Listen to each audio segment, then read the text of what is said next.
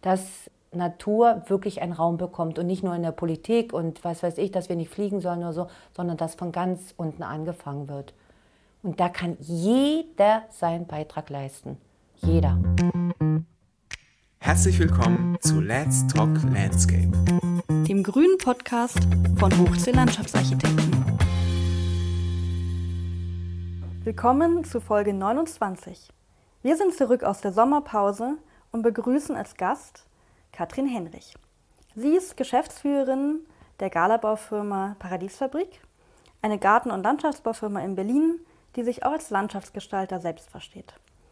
Sie haben 2020 den Inklusionspreis gewonnen. Das freut uns sehr, denn es ist ein Unternehmen, das Menschen mit und ohne Behinderung anstellt und einen fairen und angenehmen Arbeitsplatz bieten möchte. Mit Frau Henrich sprechen wir darüber, wie man ein Paradies baut, aber auch wie man ein Paradies hält, also wie man es pflegt. Wir sprechen über ein Verhältnis von Mensch und Natur und über ein Verhältnis zwischen Landschaftsarchitektinnen und Landschaftsarchitekten und Galabauunternehmen. Durch das Gespräch führen Klaus Hermann und Gaspar Bjanic. Wir wünschen viel Spaß. Was ich mache. Ich führe erfolgreich ein Paradies zu Lebzeiten. Sehr schön. Ja, also ich ähm, bin Leib- und Seele Gärtnerin.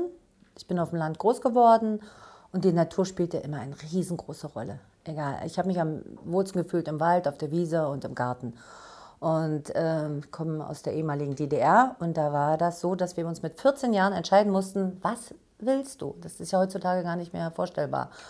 Und meine Eltern wollten immer, dass ich was ganz Besonderes werde. Ich sollte einfach was Besonderes werden, viel Geld verdienen und, und, und, dass ich es mal gut habe. Und ich habe mich genau dagegen entschieden und ähm, habe mich entschieden, eigentlich Floristin zu werden. Das war mein Wunsch. Das gab es aber in der DDR nicht und da wurde nicht gefragt, nein, du kriegst diesen Beruf nicht, sondern du, es wurde gleich ausgesucht, wo du dann reinkommst. Und dann habe ich eine Bescheinigung bekommen, kurz vor der Lehre. Äh, herzlichen Glückwunsch, Sie werden angenommen als Gärtnerin im Spreewald. Das hieß Kohlköpfe schneiden, Porree ziehen und Gurken sammeln und Tomaten. Was war der Spreewald? Die Spreewaldgurke. Und da war ein Aufschrei in der Familie, um Gottes Willen, das machst du nicht. Und ich habe gesagt, doch, das mache ich. Ich kann das, ich mache das. Und dann habe ich eine äh, zweijährige Lehre gemacht. Die war sehr, sehr hart. Also es war wirklich Feldarbeit pur zehn Stunden am Tag. Wir mussten ja den sozialistischen Plan erfüllen. Ne? Mhm, mhm. und äh, dann, ja, dann habe ich auch wirklich alles mit Beine, also die Zähne zusammengebissen äh, und habe das durchgezogen und habe auch alles mit eins abgeschlossen. Das war schön. Und dann habe ich gedacht, das ist es jetzt aber doch nicht. Ich mhm. möchte gern weitergehen. Und mit Studium war das so eine Sache im, im Dings, da war alles politisch behaftbar. Das wollte ich auch nicht. Ich habe zwar was angefangen, habe ich nicht, aber dann habe ich die erste große Liebe getroffen und bin nach Berlin gegangen. Und dann stand mir erstmal so gefühlt die Welt offen. Und dann habe ich gedacht, so, ich möchte gerne in der Baumschule arbeiten. Ich würde so gerne in einer Baumschule arbeiten, weil ich konnte damals wirklich alles, jede Gemüseart auf Lateinisch. Mhm. Aber ich wusste nicht, wie man eine Tanne von der Kiefer unterscheidet. Also so groß, die Feinheiten. Und dann bin ich in die Baumschule gegangen und habe dort in der Baumschule, wenn man das so sagen kann, mein Leben, 25 Jahre war ich da, und habe dort alles durch. Ich habe die Produktion zum Schluss geleitet, ich habe eine Gartenlandschaftsbau in der Firma aufgebaut, ich habe Versand gemacht, ich äh, äh, Großhandel geleitet, alles. Das war echt ein ganz großer, wichtiger Schritt, dass ich das alles kannte, mit Kunden umzugehen. Und ich habe gemerkt, dass es mir liegt, mit Menschen zu arbeiten. Also, dass ich Menschen um mich herum, was Arbeit angeht, mag, dass ich reden kann und dass ich begeistern kann. Und das war dann der Grund, dass ich gesagt habe, so, und jetzt gibt es den nächsten Schritt. Ich möchte meine eigene Firma gründen, aufbauen. Und das habe ich dann gemacht. Wann war das? Das war genau vor äh, zehn Jahren. Und auch damals Jahren. schon, hast du damals schon den Namen Paradies? Ähm, ich war äh, da, fünf Jahre davor mich schon eigenständig gemacht und habe für andere Firmen gearbeitet. Aber ich bin kein Alleinkämpfer. Ich brauche Menschen um mich herum und auch Angestellte. Und dann habe ich mich hingesetzt und immer wieder kam das, wenn man so diesen Spruch, ja, wenn ich mal tot bin, komme ich ins Paradies. Dann habe ich gesagt, mhm. sag mal, wie bescheuert sind die denn? Man kann doch zu Lebzeiten auch ein kleines Paradies haben, dann sollte man es jetzt schaffen. Und dann schon mal anfangen und dann kann man ja nachher sehen, ob man ins Paradies kommt oder nicht, wie man sich benimmt.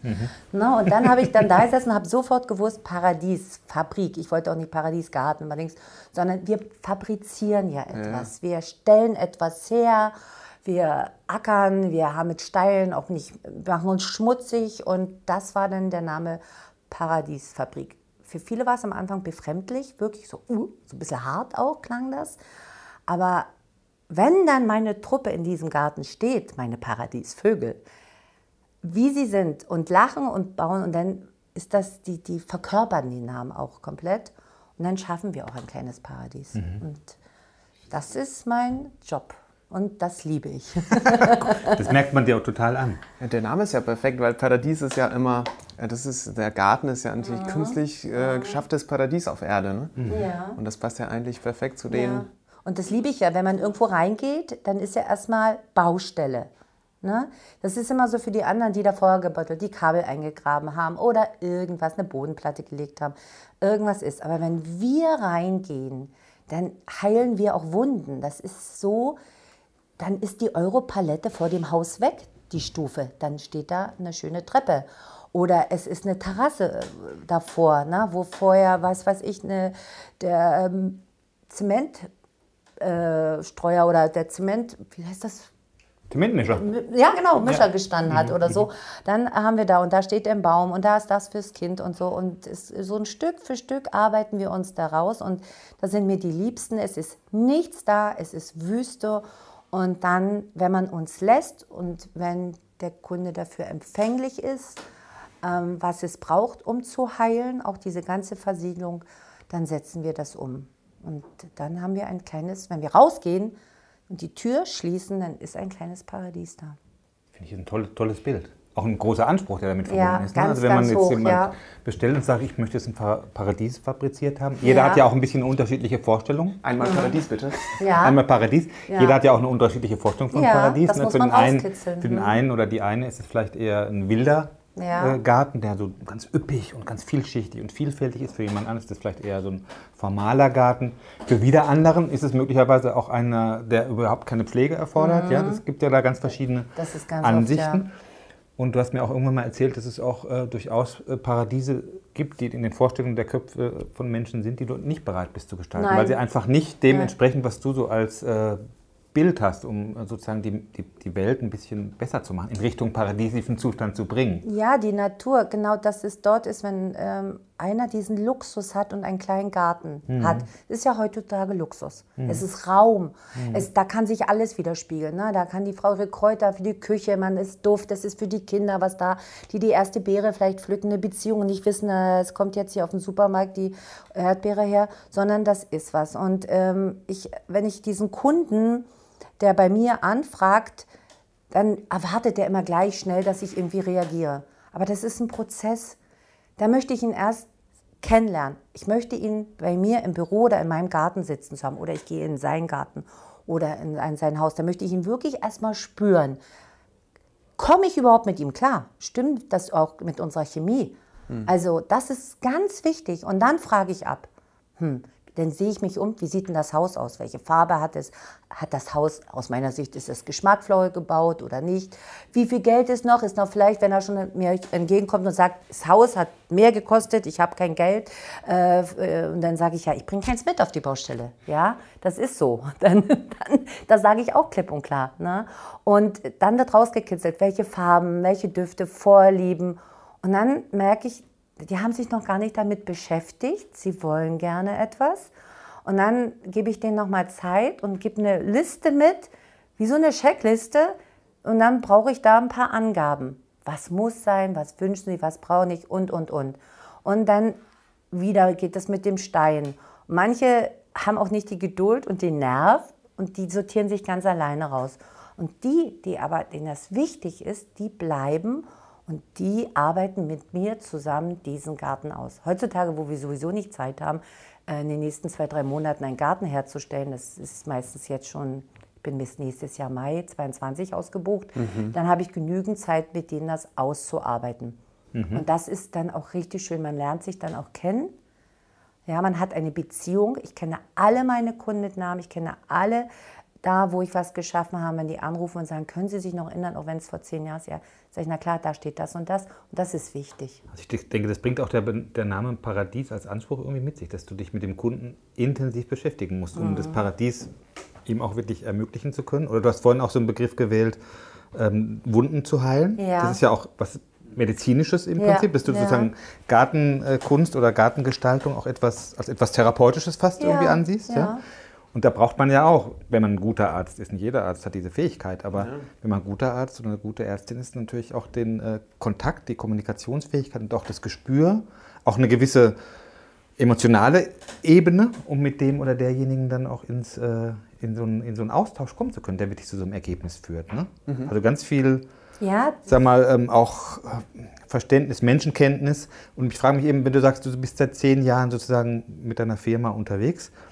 Und jetzt, wenn ich dich ja so in den letzten Jahren jetzt erlebte, erlebe, wir haben ja auch mal zwei Projekte zusammen gemacht, merkt man dir ja an, dass du ziemlich genau weißt, sozusagen, was du willst und wofür du stehst und was du dann, dein, dein Bild von Garten- und Landschaftsbau oder Gärtnern äh, ist. War das am Anfang auch schon so oder ist es so ein Prozess gewesen, so in den ersten Jahren, dass du gemerkt hast, ach ja, ich muss da und da aufpassen, ich muss diese und jene Dinge irgendwie ein bisschen nachjustieren, damit ich dahin komme, wo ich will? War das ein Prozess? Mhm, Das ist ja dieses Merkmal, sich alleine irgendwo als Firma auch zu positionieren. Ne? Das ist ja, ist ja noch nicht lange. Es gibt ja, wenn man mal sieht, wie viele Gartenlandschaftsbaufirmen es eigentlich gibt. Unglaublich. Oder Service oder wie sie sich nennen. Und als ich das gegründet hat, das ist ein, hat mein Mann äh, auch immer zugeraten, macht das. Und als er, als ich die, die Firma hatte, dann ist ihm selbst aufgefallen, wie viele Firmen es gibt. Und dann sagte er eines Abends, hätte ich gewusst, wie viele Firmen es auf dem Markt gibt, hätte ich dir das nie zugeraten. und ich habe dann so gelacht und habe gesagt, ja, das ist klar, es gibt einen Haufen, es gibt sehr gute, es gibt mittlere, aber es ist eben so. Und ähm, am Anfang, wo man dann so Sorge hat, wird die Firma gut laufen, wie viele Leute kann ich annähern, das ist ja eine riesen Verantwortung. Ich bin ja gleich mit sieben, acht Leuten gestartet, aus dem Kaltstart raus. Ja, ich habe ja nicht da mit ein, zwei angefangen. Und dann immer zu sorgen, dass es allen gut geht. Das war mir immer ein Bedürfnis. Und dann zu sagen, was haben wir Besonderes? Was ist es? Und deswegen hat das mir auch geholfen, in der, in der großen Firma, wo ich vorher war, zu schauen, was will ich nicht mehr? Ja, wo dann immer noch ein, ein, ein anderer drüber stand und gesagt hat, hier, du musst Geld verdienen, jetzt mach doch mal, trag doch nur 5 cm Boden auf statt 15, wie gewünscht ist und so. Und sowas habe ich dann ab, hab gesagt, sowas mache ich nicht. Und wenn der Kunde zu mir kommt und wir bereiten das Angebot für ihn vor, dann bekommt er das auch. Und er hat auch das Recht zu sagen, das gefällt mir nicht oder da äh, kann er nicht hintersteigen. So. Also es muss alles durchsichtig sein. Das war auch wichtig, dass er alles versteht und ist. Sind die größten Konzernchefs, die ich habe. Aber die wissen, die können mit einfachen Sachen nichts, weil die keine Beziehung dazu haben. Und wenn ich denn da was reinstelle, deswegen setze ich mich mit denen hin und das ist dann, ich dolmetsche mein Angebot und erkläre ihm per Bild, ich, sogar, ich habe einen Mustergarten, dann gehe ich mit denen da rein und versuche ihm das zu erklären, dass er ein Gespür bekommt und sich das wirklich vorstellen können. Weil ich kann mir den Garten vorstellen, aber die, der Kunde kann sich oft nicht vorstellen, wie der aussieht. Das ist ganz ein sensibles Thema. Ein Mensch, das kann ich mir auch nicht vorstellen, dass er sich es nicht vorstellen kann. Das ist für mich auch mal verrückt. Dann sage ich immer so, können Sie sich das nicht vorstellen, wie der Baumann fünf Jahre ist? Nein. Okay, dann ist es meine Kunst, ihn mit meiner Sprache, weil ich bin keine Architektin, ihm das so zu erklären, dass er das Bild in den Kopf bekommt und sagt so, Frau Heinrich, ja, jetzt habe ich es verstanden. Jetzt können Sie so bauen. Super, das ist ja toll. Ja, ja. Eine besondere Fähigkeit, das auch sprachlich beschreiben zu können, dieses Paradies. Genau, weil ich kann nicht zeichnen. Ihr setzt euch hin und ihr könnt das wunderbar Pläne und ich beneide euch, aber ich bin zu alt dafür. Ich nächst, Im nächsten Leben werde ich das machen. Also, das ist muss so ich das anders machen. Also muss ich das anders Ich sage, machen. das geht genau. noch zu lernen, auf jeden Fall. ähm, aber das ist ein schönes Bild. Und ich fand interessant, du hast gesagt, du hast gleich mit einem großen Team gestartet. Mhm. Ähm, wie, wie hast du dein Team zusammengestellt? Das sind ja auch wichtige Mitglieder, ähm, weil ihr schafft ja diese Paradiese zusammen. Mhm. Es ist noch immer das gleiche Team. Was ist so, was ist so dein, dein, deine Formel? Als ich von der Firma weggegangen bin, ich hatte ja in dieser Firma auch eine Gartenlandschaftsbauabteilung aufgebaut und dann habe ich das verkündet im engsten Kreis. Ich hatte also acht meine besten Leute um mich rum und habe mich hingesetzt beim Café und gesagt, ich möchte euch was sagen, ich möchte weggehen. Und dann stand mein ein ältester Kollege auf und sagte, ja, wo gehen wir denn hin? dann gucke ich, wie, wo gehen wir hin? Ich gehe weg. Ja, willst du uns etwa hier lassen? Sagt er, ja, mal keine Zukunft. Also wir kommen mit. Und dann habe ich gesagt, okay, ihr kommt mit. Alle? Alle. Und dann habe ich gesagt, dann habe ich nur gedacht, so, ich hatte nur meine Zahlen, die Löhne, dass ich das erstmal alles hinbekomme und machen kann. Und dann, dann habe ich gesagt, okay, ich, ich, ich habe nie, nie gezweifelt, dass ich das äh, nicht schaffen werde, sondern nur, ob sie auch mit mir genauso zufrieden sind in diesem kleinen Bereich und, äh, und als in dieser Firma, wo ja auch immer noch anders abgepuffert werden kann. Ja, und dann haben wir losgelegt und jetzt habe ich mittlerweile 20 Angestellte, mhm. habe auch drei Lehrlinge und die Leute finden zu mir. Mhm. Ich suche nicht. Ich habe noch nicht eine Stellenausschreibung gemacht. Bei mir wird man nicht am Auto finden. Ich suche Kollege. Das, das, das, oder Arbeitsmarkt oder irgendwas. Nichts. Ich muss jede Woche drei Kollegen absagen oder andere Leute absagen oder Lehrlinge leider Gottes auch sagen, im nächsten Jahr ist wieder, weil wir haben einen schönen Auftritt auf der Internetseite, Vielleicht ist es auch, weil es eine Frau führt, keine Ahnung. Da, da wollte ja. ich mal kurz, da wollte ich mal kurz nachhaken. Ist ja, ist ja ein großes Thema bei uns. Wir hatten vor, vor einigen Wochen äh, Frauen in der Landschaftsarchitektur, Women in Landscape ja. Architecture und ja. Architektur. Das war ein großes Festival, das lief über mehrere Tage, wo sich Frauen einfach mal äh, präsentiert haben, weil die Frauen in den Führungspositionen in den Landschaftsarchitekturbüros nach wie vor extrem unterrepräsentiert sind. Mhm. Bei uns im Büro ist es so, wir haben überwiegend Frauen. Mhm. Zum Glück habe ich auch eine Büropartnerin. Also wir sind dann nicht das äh, Beispiel für, die, für so ein maskulin vorherrschendes äh, Thema, aber bei dir ist es ja genauso. In den ganzen Landschaftsbaubetrieben gibt es relativ wenig, jedenfalls ist mir das nicht bekannt, Frauen in den Führungspositionen, vielleicht noch weniger als bei den mhm, Landschaftsarchitektinnen, ja. weil es ja auch ein Geschäft ist, wo du dich sozusagen ähm, auf der Baustelle eben auch durchsetzen musst. Ähm, wie ist dir das gelungen? War dir das so in die Wiege gelegt? Also ich meine, das muss man sich mal vorstellen. Du gehst sozusagen als sozusagen Leitungskraft in, dem, in, dem, in der Baumschule. Ja, irgendwie, genau. Ich möchte mich jetzt selbstständig machen. Und die Leute sagen, oh, hast du das sehr gut überlegt. Aber, ja, genau. Die haben das volle ja. ja, Ach, das das, die haben das volle Vertrauen in dich gehabt. Du hast es offensichtlich damals schon so ausgestrahlt, ja. dass da, wo du hingehst, da ist, ist eine gewisse Sicherheit, da ist eine bestimmte Klarheit dahinter und da kann man sich eigentlich drauf verlassen. Wie, wie ist das? War dir das in die Wiege gelegt? Oder? Ja, ich glaube auch ein bisschen. Ich bin von Frauen erzogen worden. Also meine mhm. Mutter, meine Oma, Großmutter, Tanten, Männer waren da. Ich hatte keinen mhm. Opa, ich hatte keinen Vater. Spielte irgendwie keine so eine richtige Rolle. Aber das war so, ähm, ich wusste, was ich wollte.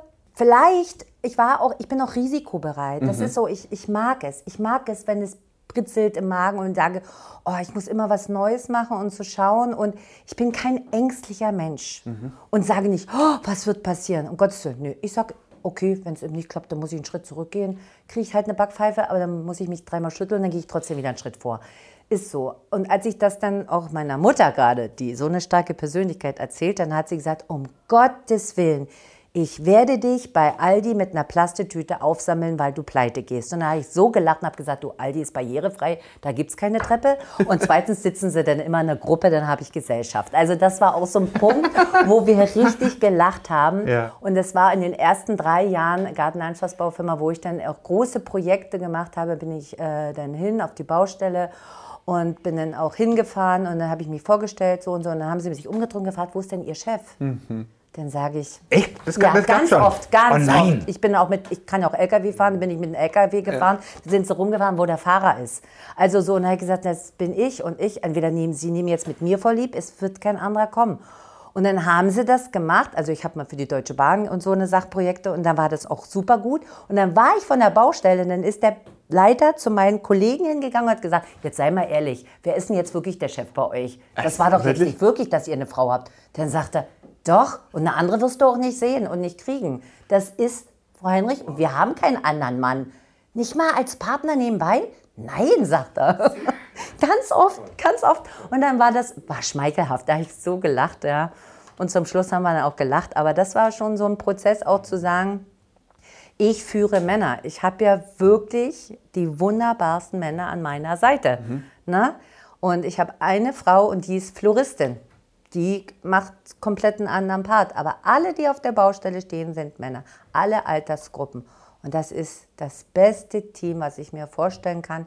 Und die sind immer Stück für Stück zu mir gekommen, aber immer aus dem Grund, weil sie sich woanders nicht wohlgefühlt haben. Gute Leute, die woanders unglücklich waren. Und dieses Wort Unglück wirklich, die nicht zurechtgekommen sind, die nicht gehört wurden, wo keine Wertschätzung existierte, nur Druck und von oben herab. Und äh, vielleicht gab es einen Euro mehr dort. Aber sie waren und haben gesagt, wir möchten da nicht mehr arbeiten.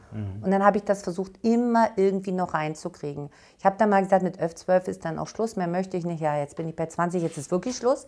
Weil das muss ich auch immer wieder so gut und dieses, wie sagt man, dieses halten können, Ja. diese wunderbare Firma. Ne? Aber ich habe jetzt auch einen ganz tollen äh, Betriebsleiter, einen jungen Mann, den also ich schon seit sechs, sieben Jahren sozusagen an meiner Seite laufen lassen als gleichwertige Person, damit er später mal die Firma weiterführt. Na, weil Kinder wollen es nicht machen und ich möchte, dass diese Firma weiter existiert. Also habe ich bei Zeiten für Nachwuchs also auch gesorgt dafür, dass es in gute Hände übergeben wird. Das Paradiese weiterhin. Ja, genau. erstellt werden. Richtig, ja. Und es ist Sehr noch richtig. keiner äh, so weggelaufen in dem Sinne oder so, sondern nur, weil er sich vielleicht weiterentwickeln wollte, auch selbstständig oder weggezogen ist, Familie und sowas. Und ein, der war negativ, das sortiert sich ganz alleine raus.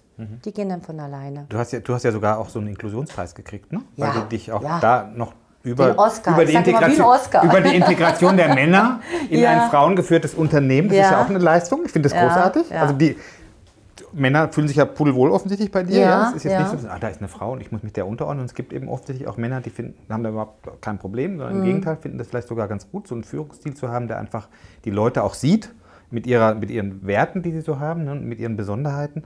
Und gerade bei diesem Inklusionspreis habe ich ja auch äh, von dir schon damals erfahren, erzähl mir noch mal ein bisschen was dazu. Da hast du ja auch jemanden sozusagen ins Büro, in deine Firma integriert, der sozusagen woanders noch schwieriger Oh, Fuß ja. gefasst hätte. Also ne? ich habe drei Menschen in meiner Firma mit Beeinträchtigung und ähm, also, ein also ich habe auch einen Tischler, ne? das fällt mir aus. Ich habe einen gehörlosen Tischler, einen ganz wunderbaren, ja, der, der hat sich durch Zufall beworben, weil meine Firma mal früher in der Tischlerei war vor zwölf Jahren.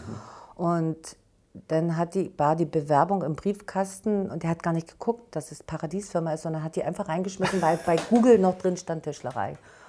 Und da stand dann drin, ja, ich bin gehörlos und so und so. Und, und dann habe ich ihm nur geschrieben und dachte, okay, anrufen kannst du nicht. Dann habe ich ihm geschrieben, Mensch, hallo Jan, äh, wir sind eine Gartenlandschaftsbaufirma, es tut mir sehr leid, aber ich, ich habe keinen Tischler. Und, aber vielleicht meldest du dich, vielleicht kann ich dir helfen. Ich habe so ein großes Netzwerk, vielleicht kann ich dich irgendwo unterbringen. Hat sich nicht gemeldet, dann war das für mich auch okay. Dann stand aber nächsten Tag die Schwiegermutter bei mir im Büro und sagte so, hier, meine Tochter ist auch gehörlos, dass ich, meine Tochter, die sind zusammen und deswegen will er und wir kriegen keine Jobs. Der kriegt nirgendwo, obwohl die überall suchen, auch bei großen Unternehmen und Holzbaufirmen suchen die Tischler. Ist ein richtiger guter Geselle. Man hat ihn nur bei Rewe zum Flaschensortieren einen Job angeboten, nach dem Motto, er hört ja nicht. Also da war ich total entsetzt. Dann habe ich gesagt, okay, ähm, dann habe ich abends mit meinem Mann, da rede ich ganz viel, ich gesagt, kannst jetzt machen, was du willst, ich stampfe jetzt noch eine Tischlerei aus dem Boden. Dann sagt er, jetzt bist du völlig verrückt geworden. Erst noch eine Floristin, jetzt das und jetzt noch eine Tischlerei. Ich sage ja. Und dann sagt er, okay, dann mach mal. Dann haben wir das gemacht, dann habe ich ähm, einen guten einen Schwager, der ist Tischler, der ist aber in Frankfurt am Main, der hat mir dann eine Liste zusammengestellt, was ich alles brauche, um überhaupt anfangen zu arbeiten als Tischler. Dann bin ich einmal hinten runtergefallen, dann stand da eine Summe X unten, denke ich, oh je, irgendwo müssen wir es hinkriegen, aber ich wurde dann auch unterstützt. Jedenfalls gab es dann innerhalb von zwei Monaten eine Tischlerei mit einem eigenen Auto, mit einem wirklich, das Paradies kann auch Tischlern, steht drauf. und er hat eine eigene Werkstatt, wir haben Dings und er ist nonstop unterwegs und macht Holzsachen. Wunderbar. Und entwickelt sich weiter, ist ein junger Mensch. Dann kam äh, meine äh, Sekretärin, die war in einem großen Finanzsektor, äh, in einer großen Bank, hat die gearbeitet und sowas, ich habe lange nicht erlebt, wie Menschen so gebrochen sind, so kaputt, ich sage das Wort kaputt gespielt, weil ähm, sie eben halt diese beeinträchtigt Tinnitus, äh, psychosomatisch, alles so eine Sachen. und immer wieder gesagt bekommen hat, jeden Tag, das muss man sich mal vorstellen, vom obersten Chef, Sie sind nichts wert, Sie können froh sein, dass Sie hier sind, weil woanders werden Sie nicht mehr gebraucht und sowas. Und durch einen Kollegen, der bei mir schon arbeitet, der auch weggegangen ist von einer Firma, der hat gesagt, ich habe eine Freundin, kannst du helfen? Die geht mir dort kaputt, meine Freundin, die muss hier bei dir rein. Und jetzt bin ich ein kleines Unternehmen zwei Sekretärinnen. Da habe ich gesagt, eine dritte Sekretärin noch. Na meine Gott, da kann ich mir aber was leisten. Das ist schon Luxus. Und dann noch so eine, ich wusste gar nicht, was sie alles kann. Und dann habe ich sie einfach angerufen. Ich sage, komm her, wir gucken uns an.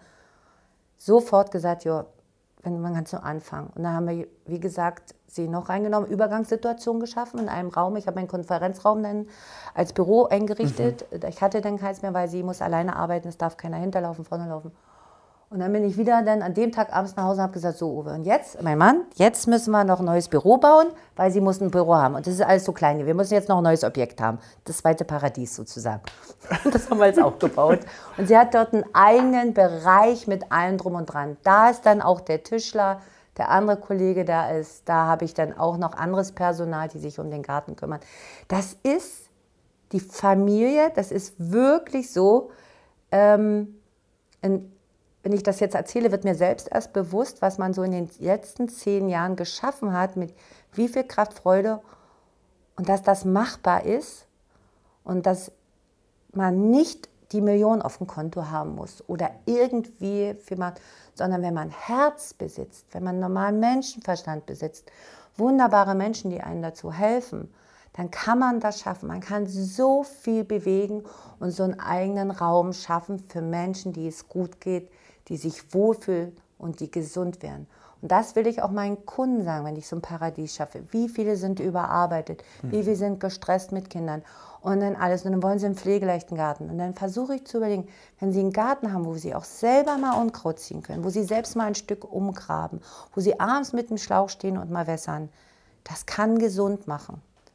Da muss man nicht gleich einen Psychologen anrufen, dann sollte man sich mal eine Stunde in den Garten hinstellen und mal wirken lassen. Und auch das trägt dazu bei, dass auch wieder etwas Schönes äh, verursacht wird. Ne? Ich glaube, glaub, da gibt es so einige Dinge, die auch so ein bisschen sich decken mit dem, wie wir versuchen ähm, zu arbeiten, unsere Mitarbeiter äh, miteinander äh, in Kontakt zu halten, aber auch mit, mit, mit äh, Auftraggebern und Geschäftspartnern mhm. in Kontakt zu sein, dass man einfach ähm, eine bestimmte Haltung hat, einen bestimmten Anspruch, eine bestimmte Sicht auf die Welt, die auch wirklich aktiv ähm, nach, äh, nach außen transportiert und in den Gesprächen auch deutlich macht. Mhm. Ne, so wie du am Anfang gesagt hast, also wenn ich einen Garten mache, möchte ich mir die Zeit nehmen, mit den Menschen, für denen ich den Garten mache, zu sprechen und die auch kennenzulernen, richtig im wahrsten Sinne des Wortes, nicht sagen, okay, gleich über das Geld zu reden, sondern erstmal zu gucken, wo, wo geht die Reise so hin.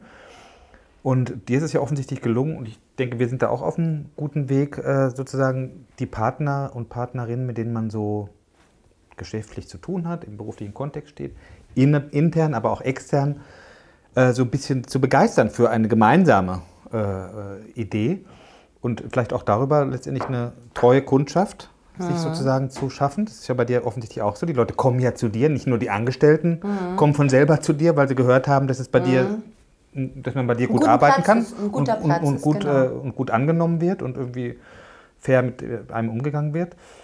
Und genauso ist es ja im beruflichen Kontext auch. Die Geschäftspartner äh, und Partnerinnen wollen eben mit Leuten zusammenarbeiten, auch mit denen man fair und vertrauensvoll arbeiten kann, wo am Schluss ein gutes Ergebnis steht und wo eine bestimmte Qualität auch dafür steht. Und äh, du als Person letztendlich, auf dich läuft ja letztendlich die Verantwortungsschiene immer zu. Ja. Wenn was schief geht, wirst du angerufen, Mensch, hier, äh, das hat nicht ja. so geklappt, wie ich mir das vorgestellt habe. Und bei uns ist es ja letztendlich auch so, dass in, bei, zumindest bei wichtigen Projekten kommen die Leute natürlich dann auch zu mir und, äh, und Lioba und ähm, umso wichtiger ist es, dass man so ein Grundvertrauen auch herstellt zwischen den, äh, finde ich, zwischen den ähm, Mitarbeiterinnen, aber auch zwischen den Partnern, mit denen man zu tun hat, damit man nicht beim kleinsten Problem, weil es treten Probleme auf. Es ist nicht alles paradiesisch auf der Baustelle von Anfang bis Ende. Ach, und, auch eine um Gottes Willen. und auch eine Fabrik hat natürlich, da fliegen mal Späne durch die Gegend, äh, die nicht äh, dahin fliegen sollen oder Richtig. es geht mal was schief und so. Ja. Aber wenn man weiß, dass eigentlich jeder, der im Büro, aber auch im,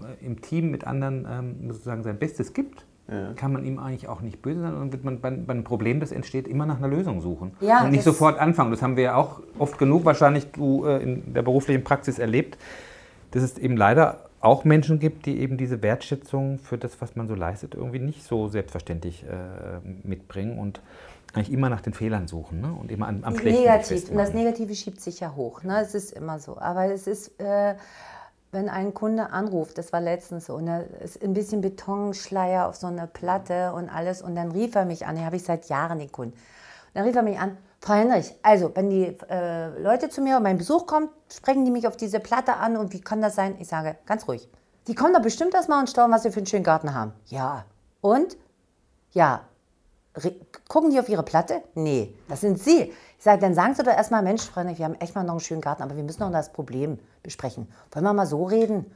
Und dann sagt er, Sie immer, immer müssen Sie sich mich belehren. Aber das ist trotzdem schön, ich kann mit meinen Kunden so reden. Ja, das ist dann so. Wenn ich dann sage, und dann war mein Kollege noch über Lautsprecher und dann habe ich gesagt, nee, das akzeptiere ich nicht, was Sie gerade sagen. Seit Jahren, wir machen eine tolle Arbeit. Und diese Betonsteier kriegen wir jetzt auch noch weg oder ich wechsle die Platte aus, ist doch nicht so schlimm. Aber erstmal möchte ich das Schöne hören und dann können Sie mir das Negative sagen. So fängt man an. Okay, okay, ich habe verstanden. Hätte ich bloß nicht Sie angerufen, sondern den Herrn Schöner, also mein Betriebsleiter. Ja, ja, ja. ja, ja, weil das ist Erziehungsarbeit. Also ich leiste auch wortwörtlich Erziehungsarbeit. So ein bisschen, ne? Auch äh, so diese, die, die letzten Jahre, die Zeit, das ist immer schneller, immer, ich habe auch das Gefühl, stressiger, aggressiver und so. Und äh, die Menschen fordern. Was, was machst du denn mal, wenn dich einer erziehen will? Das ist schwer. Gibt's ja, da kommt muss ja ich auch wirklich vor. wortwörtlich zum Coaching. Nein, und erstmal bearbeiten, was will er mir da. Nein, das ist auch so. Also da, das habe ich gelernt, auch mit umzugehen. Also Ja. auch mit Kritik umzugehen. Das ist ein ganz großer Punkt, gerade als äh, Geschäftsführerin oder auch von den Kollegen. Äh, ne? Denn klar, schlucke ich dann auch schon mal, aber nicht loswettern, sondern zu sagen, okay, ich muss darüber nachdenken, ich spreche darüber nochmal und dann kann ich das pflücken, weil ich es dann auch nicht gleich greifen kann. Ich brauche auch Zeit, natürlich. Ähm, aber es ist ganz viel, man, wie man sagt, man hat die Verantwortung, die nehme ich sehr gerne an. Und man ist auch, wenn irgendwas passiert oder was nicht gut gelaufen ist, ist man der erste Ansprechpartner. Und manchmal denke ich auch, warum geht denn jetzt gerade alles schief? Ne? Und warum ist das so? Und dann überlege ich, es ist gar nicht schlimm, es sind Kleinigkeiten, weil wir wollen wirklich, perf also wir, wir arbeiten daran, wirklich perfekt zu sein oder ziemlich gut zu sein. Und natürlich, wenn dann einer den Pflasterhammer auf der Baustelle verloren, also vergessen hat, und der Kunde ruft mich an, der Garten ist wunderschön, aber würden Sie noch Ihren Pflasterhammer anholen? Dann denke ich immer, ah, okay, ne? warum ist sowas? Aber es sind Menschen, wir dürfen Fehler machen und meine Leute, ähm, dann sage ich so, du das nächste Mal denkst du einfach dran oder so, aber mein Gott, das ist nicht schlimm. Das ist wirklich nicht schlimm. Die machen so viel Schönes, die machen so viel gut. Jeden Tag, ich habe so einen Respekt, wenn die früh morgens mit den LKWs in dieser, gerade wenn es jetzt so heiß ist, rausfahren. Und ich sage immer, ihren Körper einsetzen. Und die haben auch Rückenschmerzen, die haben, was weiß ich, eine Schulter ist was oder so. Und leisten das und ich habe die niedrigsten Krankschreibungen dann kann ich nur jeden Tag immer wieder Danke sagen. Oder ich habe so Kärtchen, so ähm, praktisch, was schätze ich an dir, so ausgedruckt mit dem Paradieslogo, die lege ich dann auf den Schreibtisch oder ins Auto und schreibe einen Satz drauf. Und wenn was nicht gut ist, dann habe ich, was wünsche ich mir von dir, dann mache ich da was drauf und leg's hin, dann lesen sie es irgendwann. Ne? Und so eine kleinen Sachen, dass man sich immer wieder begegnet. Aber es ist ganz dichte, harte Arbeit. Ja. Ich kann mich nicht zurücksetzen wie ein Chef und sagen, so, hier, macht mal. Jeden Tag auf der Baustelle gucken, mit einem Kaffee, mit einem Kuchen hinfahren und sagen, ist alles, ist alles organisiert, fehlt euch was an Klamotten, fehlt, warum hast du die Schuhe, warum hast du die neuen nicht anzugucken? Und das ist so, die wollen betuttelt werden. Meine wollen auf jeden Fall betuttelt werden. Das geben die auch zu und beschweren sich auch, wenn ich mich mal nicht sehen lasse. Ne, und wenn ich mich ein bisschen zurückziehe, weil ich einfach auch mal Ruhe brauche. Also ich kann mir das sehr gut vorstellen und habe ja auch äh, bei ba zwei Baustellen äh, beim Garten in der Genetzstraße, die wir für die GSG gemacht haben und beim Pfefferberg, die wir zusammen mit äh, bei der Paradiesfabrik für Via Blumenfisch gemacht haben, habe ich euch ja auch arbeiten und äh, auch, so auch mal im Arbeitskontext äh, kennengelernt und war auch begeistert, also was da für ein Ton auf der Baustelle ist, wie wertschätzend die Mitarbeiterinnen miteinander umgehen.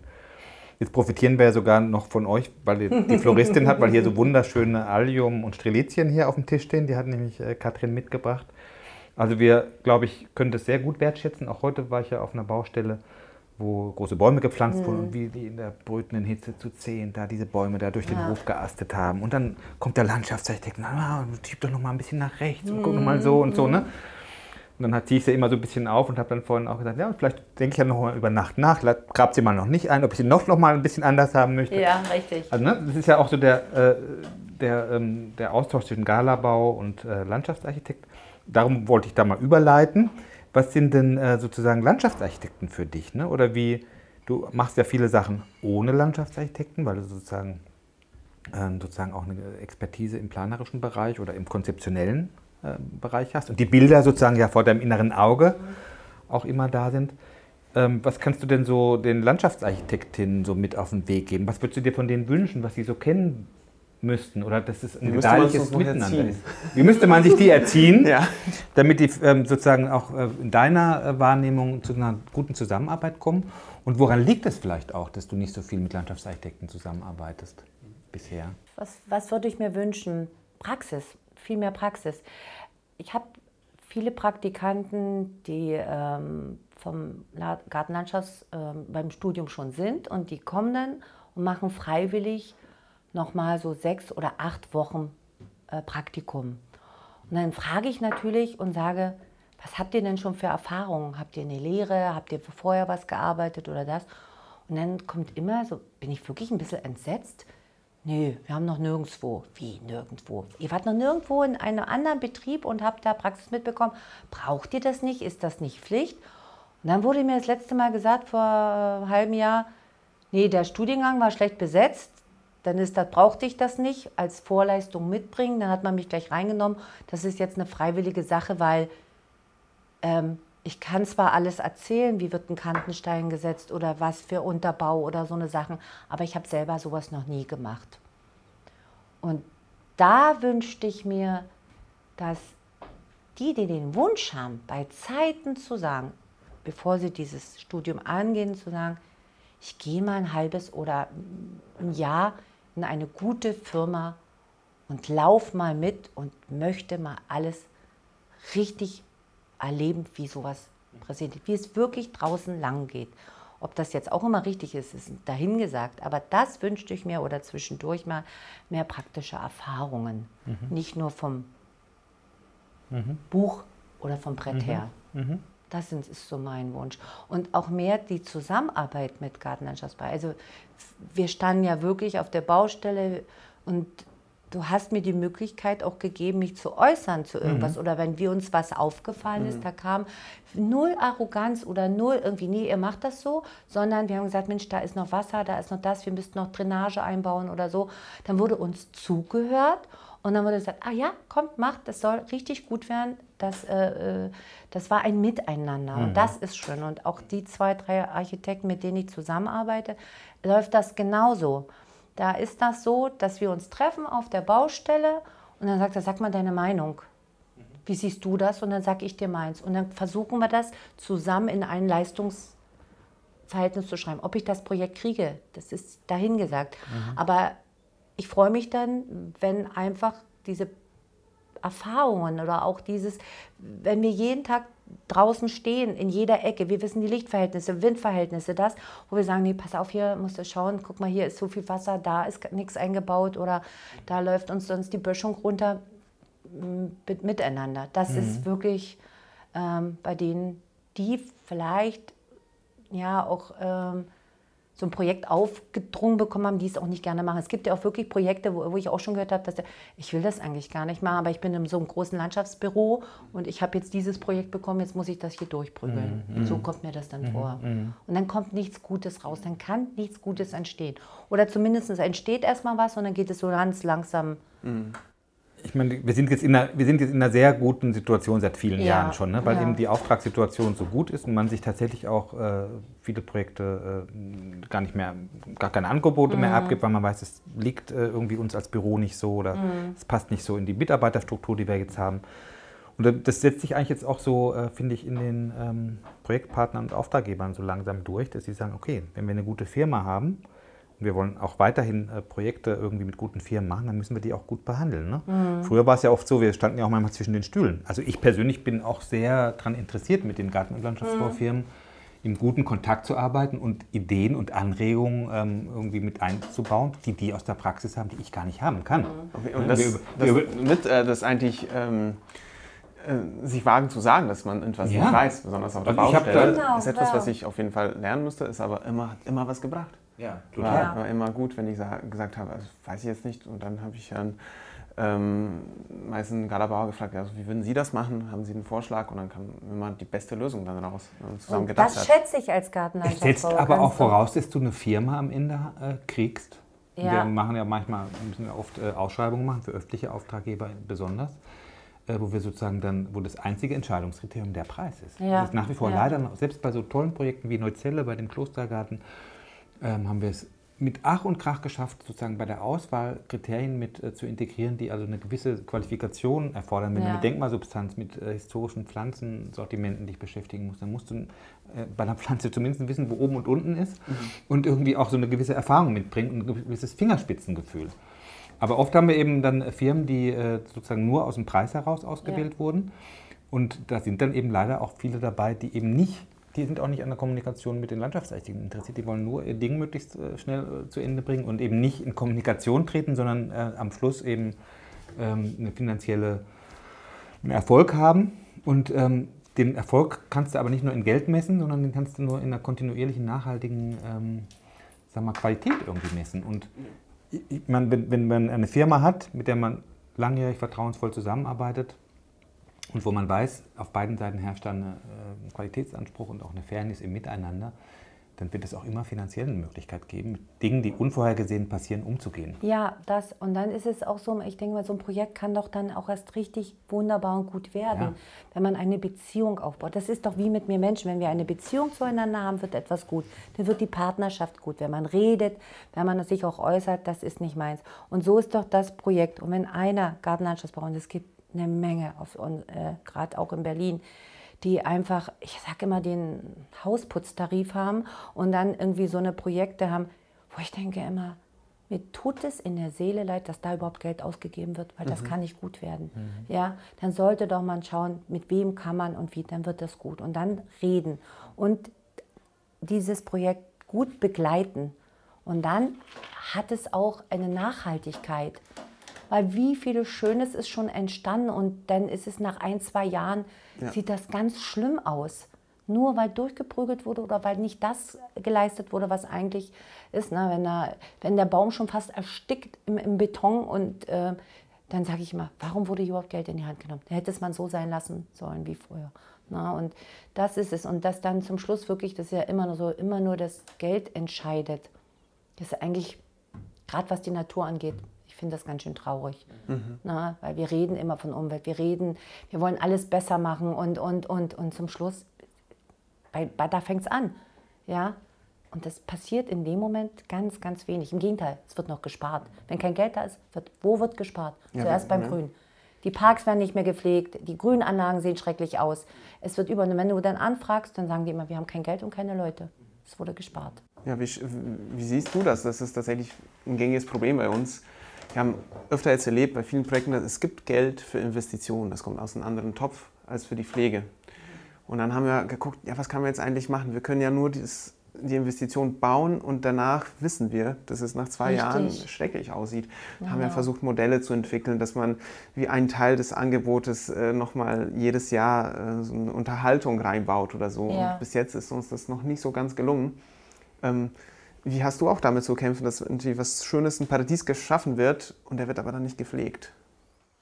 Ähm, ich habe das da auch ein großes Glück. Ich habe, na klar, ich habe ähm, hauptsächlich Privatgärten, aber ich habe auch viele, ähm, also so Genossenschaften, ne, also Wohnungsbaugenossenschaften. Ich habe wunderschöne Höfe und Anlagen, was ich mit Hausverwaltungen äh, schaffe und mache und wo ich von vornherein reingehe mit denen, wenn ich mit denen in Kommunikation spreche. Und das ist auch Überzeugungsarbeit. Ich glaube, das ist wirklich ganz viel. Und wie kann man miteinander? Und jetzt fällt mir auch so ein, das sind alles Frauen. Tatsächlich? Also ich habe ich hab wirklich die meisten Kunden, also wirklich auch Frauen, weil viele fühlen sich von Firmen mit Männern betrogen. Also viele haben mir gesagt, die, die nutzen unsere Unwissenheit aus und klären uns auch nicht auf und behandeln uns auch nicht so wie Gleichbett. Und ähm, gerade bei den, die, wo Projekte geschaffen werden, wo die Eigentümer woanders sitzen und die haben viel Eigentum. Es ist ja überall Geld da, es ist ja eine Menge Geld da, man staunt.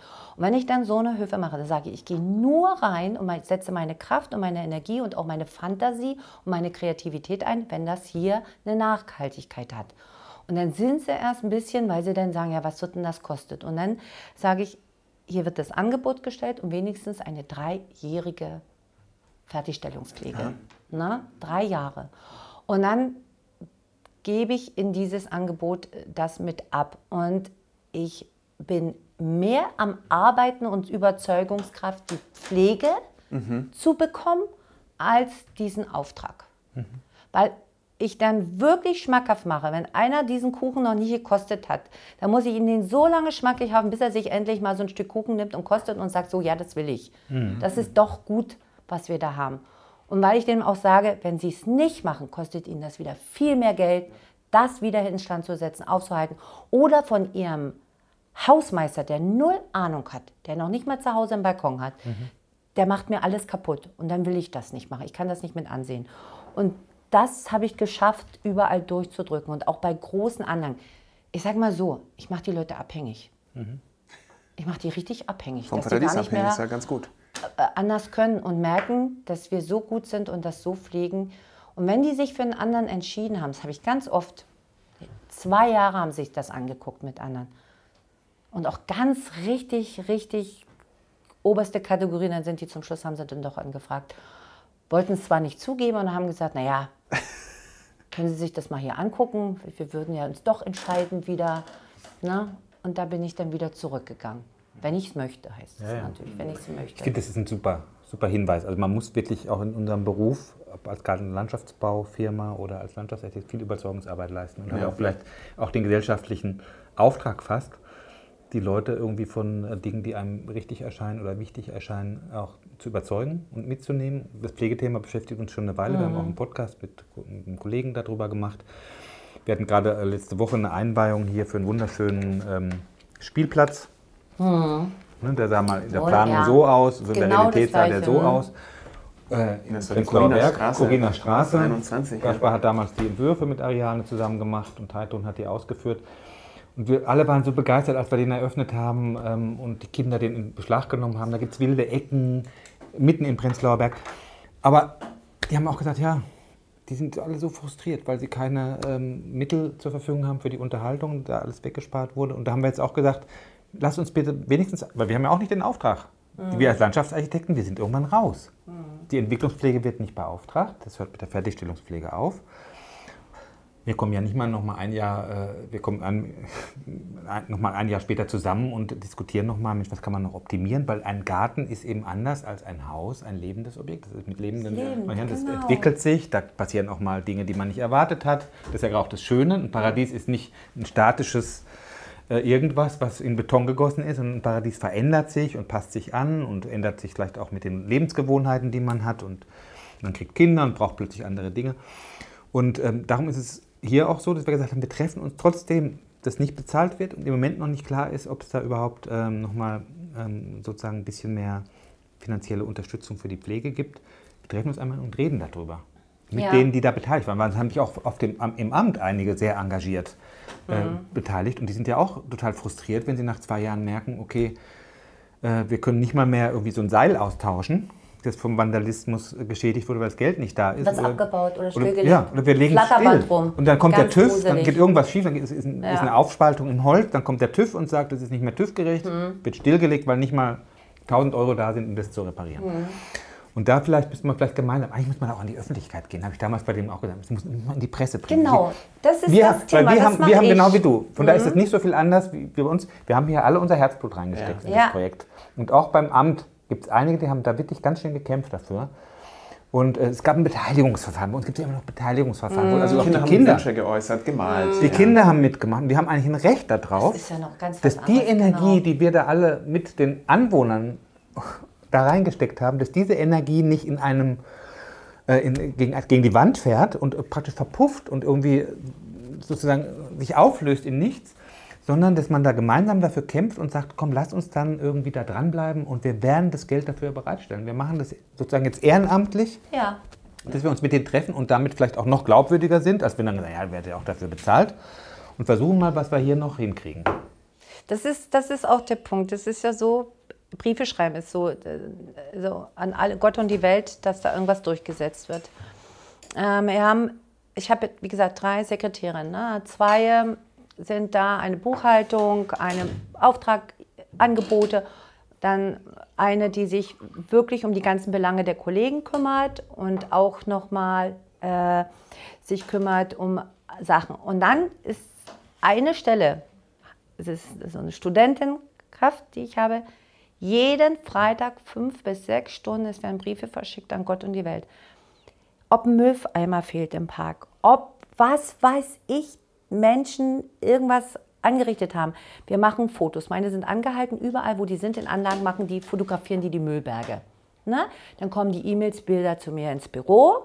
Dann wird das verteilt an die jeweilige Institution, ob die Ämter oder was weiß ich oder BSR oder so. Also alles im, im Umfeld deiner Projekte. Komplett in meiner ganzen Projekte. Also immer da, wo wir sind und wir Und merken eine Menschen- Schwachstelle. Dann wird das aufgenommen. Dann habe ich gekämpft für einen Park in der Nähe. Da gab es keine. Die haben alle ihren Müll immer weggeschmissen. Wir waren dann schon Müll sammeln, immer frei. Ich habe gesagt, jetzt reicht es mir aber. Zwei Jahre hat das gedauert.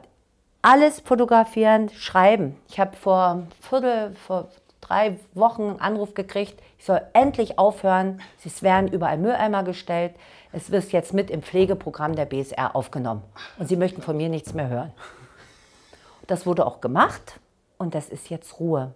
Und so geht es weiter. Und das ist Schreibst so, du das als Firma? ich schreibe das als Firma. Ja? Mit deinem Anspruch, weil du sagst, Mit das kann nicht sein. meinem Ich möchte, Mhm. Anspruch als Firma und als Firma, also ich kratze richtig an die Ehre der Leute. Das ist ja Auch super. an, an, an Institutionen, an Behörden, an Sachen. Wir gehen sonst wohin. Wie gesagt, eine ist nur, wo erreicht der Brief etwas? Wo muss ich hinschreiben? Das ist ja erstmal das Schwierigste überhaupt rauszufinden. Den Brief zu schreiben, das ist nochmal was anderes. Aber erstmal zu gucken. Und dann kriegst du immer die E-Mails, ist weitergeleitet da, weitergeleitet da, weitergeleitet da. Aber ich habe schon ganz viel dadurch erreicht. Toll. Bin stolz, wirklich wie eine kleine Königin, wenn das erreicht wird. Und dann stehen da echt quietschorangene Mülleimer in diesem ganzen Waldstück, in einem ganzen Waldstück. Und, in, und wird auch gemacht und getan. Und wo wir dann sagen, ja, wir haben es geschafft. Und das ist ein Prozess. Und da ist auch manchmal wirklich ermüdend. Oder Ja. Wo Kinder, äh, Kinder sagen, wo ich sage, okay, wo ich dann auch sage, okay, ich sponsere so und so viel. Was gibt ihr dazu, damit wir das Projekt zu Ende bringen? Das ist der nächste Punkt.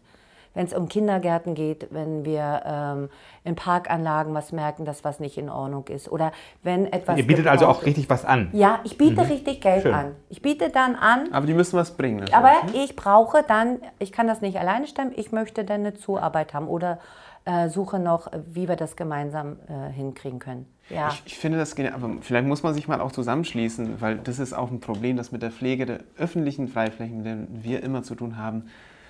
Ja, wir müssen irgendwie da an die Öffentlichkeit Ja. kommen und es ist sehr schön zu hören, dass auch du was so machst. Ähm, Das ist ja eigentlich, glaube ich, die, der richtige Weg, da ja, wirklich ja. immer wieder zu schreiben an die Öffentlichkeit, an die Und Presse Bilder. und so und einen Druck Bilder, wie aufbauen. sieht es wirklich aus? Wie sieht denn wirklich das aus danach? Ne? Vielleicht auch tatsächlich dieses gesellschaftliche Engagement, das du ja so zeigst. Du hast es ja vorhin auch gesagt, wie dich das maßlos ärgert, dass, dass die Menschen, dass viele Menschen, einige Menschen eben so äh, sozusagen so wenig wertschätzend mit ihrer Umge nächsten Ja. Umgebung umgehen, ihren Müll einfach hinschmeißen oder irgendwie die Pflanzen, die sie sehen, die vertrocknen, irgendwie nicht bessert. Du hast mich ja gerade vorhin Ja. auch mit der Gießkanne Ja. erwischt. Weil ich gesagt habe, Mensch, das kann doch nicht sein. Jetzt ist- haben wir hier so einen, so einen Hof, haben wir uns eine Bank hingestellt, jetzt wird das nicht gewässert hier. Da muss man doch dann wenigstens mal eine Gießkanne hinhalten. Wasser ist ja da. Also dass das einfach, ähm, dass man da immer wieder drauf aufmerksam macht und mit gutem Beispiel auch vorangeht. Das Ja. ist ja das, was du äh, so beschreibst. Du hast einmal dein Firmenleitbild ähm, ja sehr schön beschrieben. Du hast jetzt gesagt, du bietest sogar auch Hilfe an an bestimmten Punkten, forderst dann aber auch eine entsprechende Gegenleistung, machst auf Missstände aufmerksam. Und ich glaube, dieses mit gutem Beispiel vorangehen, das habe ich jetzt auch als Inspiration nochmal mitgenommen. Vielleicht bleiben wir da vielleicht auch gerade bei dem Projekt nochmal dran, dass man Genau. sagt, Ein kleines es ist, ja, Beispiel, es, ist ja, genau. es ist ja manchmal schon damit getan, dass du selber deine eigene persönliche Zeit zur Verfügung stellst Mhm. für etwas. Das ist dann unser gesellschaftlicher Beitrag als Büro. Ähm, oder dass du eben auch sagst, Mensch, ich bin bereit hier nochmal, wenn ich jetzt merke, da ist jetzt kein Geld mehr da für weitere Pflanzen zum Beispiel, auch mal Pflanzen zu sponsern. Dann Ja. müsst ihr mir vielleicht nochmal die Summe X dazugeben, dass dann auch der Gärtner irgendwie kommt und das reinpflanzt oder so. Ne? Und, und, und wir kommen dazu und leiten das und wollen Ja. dafür kein Geld. Weil es gibt ja so viele Dinge, da steckt man seine Energie und seine Zeit in Dinge rein, die nicht monetär besetzt sind, ja, wo du dich vielleicht ärgerst, wo irgendwie was schief geht und so. Ne? Dass man aber sich in die positiven Sachen auch mit persönlichem Engagement reinsteckt, wo man einfach weiß, da kommt auch was Schönes dabei raus. Und das ist auch etwas, was vielleicht andere anspornt. Und auch mal diese frustrierten äh, Leute, die eben äh, vielleicht ähm, nicht wissen, wie, was sie ändern können an den Zuständen, ermuntert, ähm, ein bisschen äh, wieder dran zu glauben, dass es sich lohnt. Genau, und das sind so Kleinigkeiten. Wir haben zum Beispiel diese Wassersäcke überall für Ja. unsere Firma angebracht. Wir haben ja mehrere Bäume und haben gleich ein Werbezettelchen ran gemacht. Äh, Wir haben Wassersäcke, kann man bei uns kaufen, wer den eigenen Hausbaum retten möchte oder so. Bitte bei uns abholen zum Einkaufspreis. Ne? Oder diese Müllzangen. Ich Ja. habe 20 Stück gekauft. Die laufen mal rum und dann äh, haben uns Kinder schon beobachtet und haben gesagt, hier, gib mal, hier ist die Visitenkarte, sagt Mama, die kann kostenlos eine Müllzange bei uns zu Hause abholen. Wir haben die gekauft und die steht dann auch am Gartentor dran, Müllzangen kostenlos abzuholen. Habe ich richtig, für 35 Euro kostet sogar so eine Zange, habe ich 20, 30 Stück gekauft, sind in so einer Tonne drin. Dann kommt die Mutter mit ihren zwei Kindern, holt sich eine Zange an und Müllbeutel nimmt sie alleine mit und dann geht sie beim Spaziergang mit den Kindern zum Spielplatz und sammelt Müll. Die Mutter kam zurück und hat gesagt, es war so ein entspanntes Spazierengehen mit meinen Kindern, weil die nach Müll gejagt haben. Ich war noch nie so entspannt und das machen wir jetzt immer und die Kinder sind so glücklich. Wie viel hat jeder im Müllbeutel, wie viel Müll? Das kann, das muss man, das muss man mal so ranmachen und das ist wirklich ich glaube, man kann da Menschen begeistern für. Oder auch äh, zu sehen ne? oder zu sagen, hier, wir machen vor, wir helfen, ihr müsst das nicht komplett übernehmen. Es ist auch manchmal ein schmaler Taler nur im Portemonnaie da, aber wir helfen euch oder wir beteiligen uns. Und das ist mein Auftrag einfach. Ich finde es auch, das ist ein echt schönes Bild und es ist wirklich inspirierend. Und vielleicht, weil wir jetzt schon dabei sind, hättest du noch mal als Abschlussgedanke noch mal so etwas, was du unseren Zuhörerinnen und Zuhörern sagen wolltest, was man denen noch mitgeben könnte? Ich weiß, dass ganz viele Menschen so ihr Päckchen zu tragen haben und dass alle sagen, ja, wie stellt sie sich das vor? Und wir sollen uns noch darum kümmern, darum kümmern. Jetzt ist noch diese Corona-Zeit und wir haben genug mit uns zu tun. Es ist viel zu viel Negatives gerade auch unterwegs, empfinde ich. Aber das ist so, diese Aufmerksamkeit, die Natur schenkt uns so viel. Man sollte sich mal fragen, warum haben wir denn diese Pandemie überhaupt und warum ist das? Das ist menschengemacht. Das ist menschengemacht und die Natur schlägt jetzt einfach mal zurück. Und wenn jeder etwas Positives erfahren möchte, oder so, der soll rausgehen, der soll sich umschauen und dann auch mal diesen Müllbeutel aufsammeln, der der andere weggeschmissen ist, den anderen ein bisschen in, in die Pflicht nehmen, die Kinder dahin zu erziehen, ähm, dass man nicht unbedingt äh, ja das teuerste Spielzeug braucht, sondern sagt, man geht raus, man, man steckt, äh, weiß ich, eine Kastanie in die Erde, damit vielleicht ein Bäumchen rauskommt oder was weiß ich, sind die kleinen Dinge, die glücklich machen können. Und dafür, das würde mir so am Herzen liegen, wenn die Sensibilisierung wieder da ist, äh, das zu sehen, zu schätzen und auch zu genießen und auch diesen Raum, den man bekommt, den wir schaffen, denn wir haben einen Auftrag, die Architekten und die Gärtner und die Landschafter, schöne Räume zu schaffen. Und wir machen es für die Kunden, für den, für die Menschen da draußen, dass man das sieht. Und es wird schon viel Geld in die Hand genommen. Einfach wertschätzen, einfach wertschätzen. Ja, und vielleicht nicht so diese Verrohung. Ich wünsche mir, dass das aufhört, dass die Menschen das mehr wieder annehmen dass in den Schulen das mehr gefördert wird, in den Kindergärten mehr gefördert wird, dass äh, dieses Natur wirklich einen Raum bekommt und nicht nur in der Politik und was weiß ich, dass wir nicht fliegen sollen oder so, sondern dass von ganz unten angefangen wird. Und da kann jeder seinen Beitrag leisten. Jeder. auch wenn man kein Geld hat, finde ich. Jeder. Und wenn es nicht ist, dann soll er ins Paradies kommen, sich sein Samentütchen abholen mit diesen tausend Wildblumen oder äh, Bienensamen ähm, ausstreuen. Das kann jeder machen. Oder so. Ne? Ich verschicke meine Rechnung. In jede Rechnung bekommt man ein Buch mit oder über den Garten oder es wird einen Dankesbrief geschrieben zu Ostern, wo mindestens fünf Samentütchen mit alten Sorten von Samen drin ist oder von Gemüse oder irgendwas. Und dann überlege ich mal, hat er einen Garten oder kann er es in die Natur streuen? Und das ist so wenig und so ein großer Effekt. Und das wünsche ich mir, dass da wieder mehr passiert.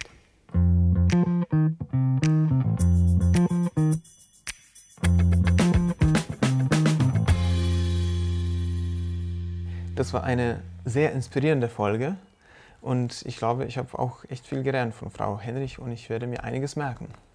Ja, wenn man auf die Website der Paradiesfabrik geht, kann man auch einige Fotos sehen. Ich glaube, dann kann man sich sehr gut vorstellen, was für Paradiese gemeint sind.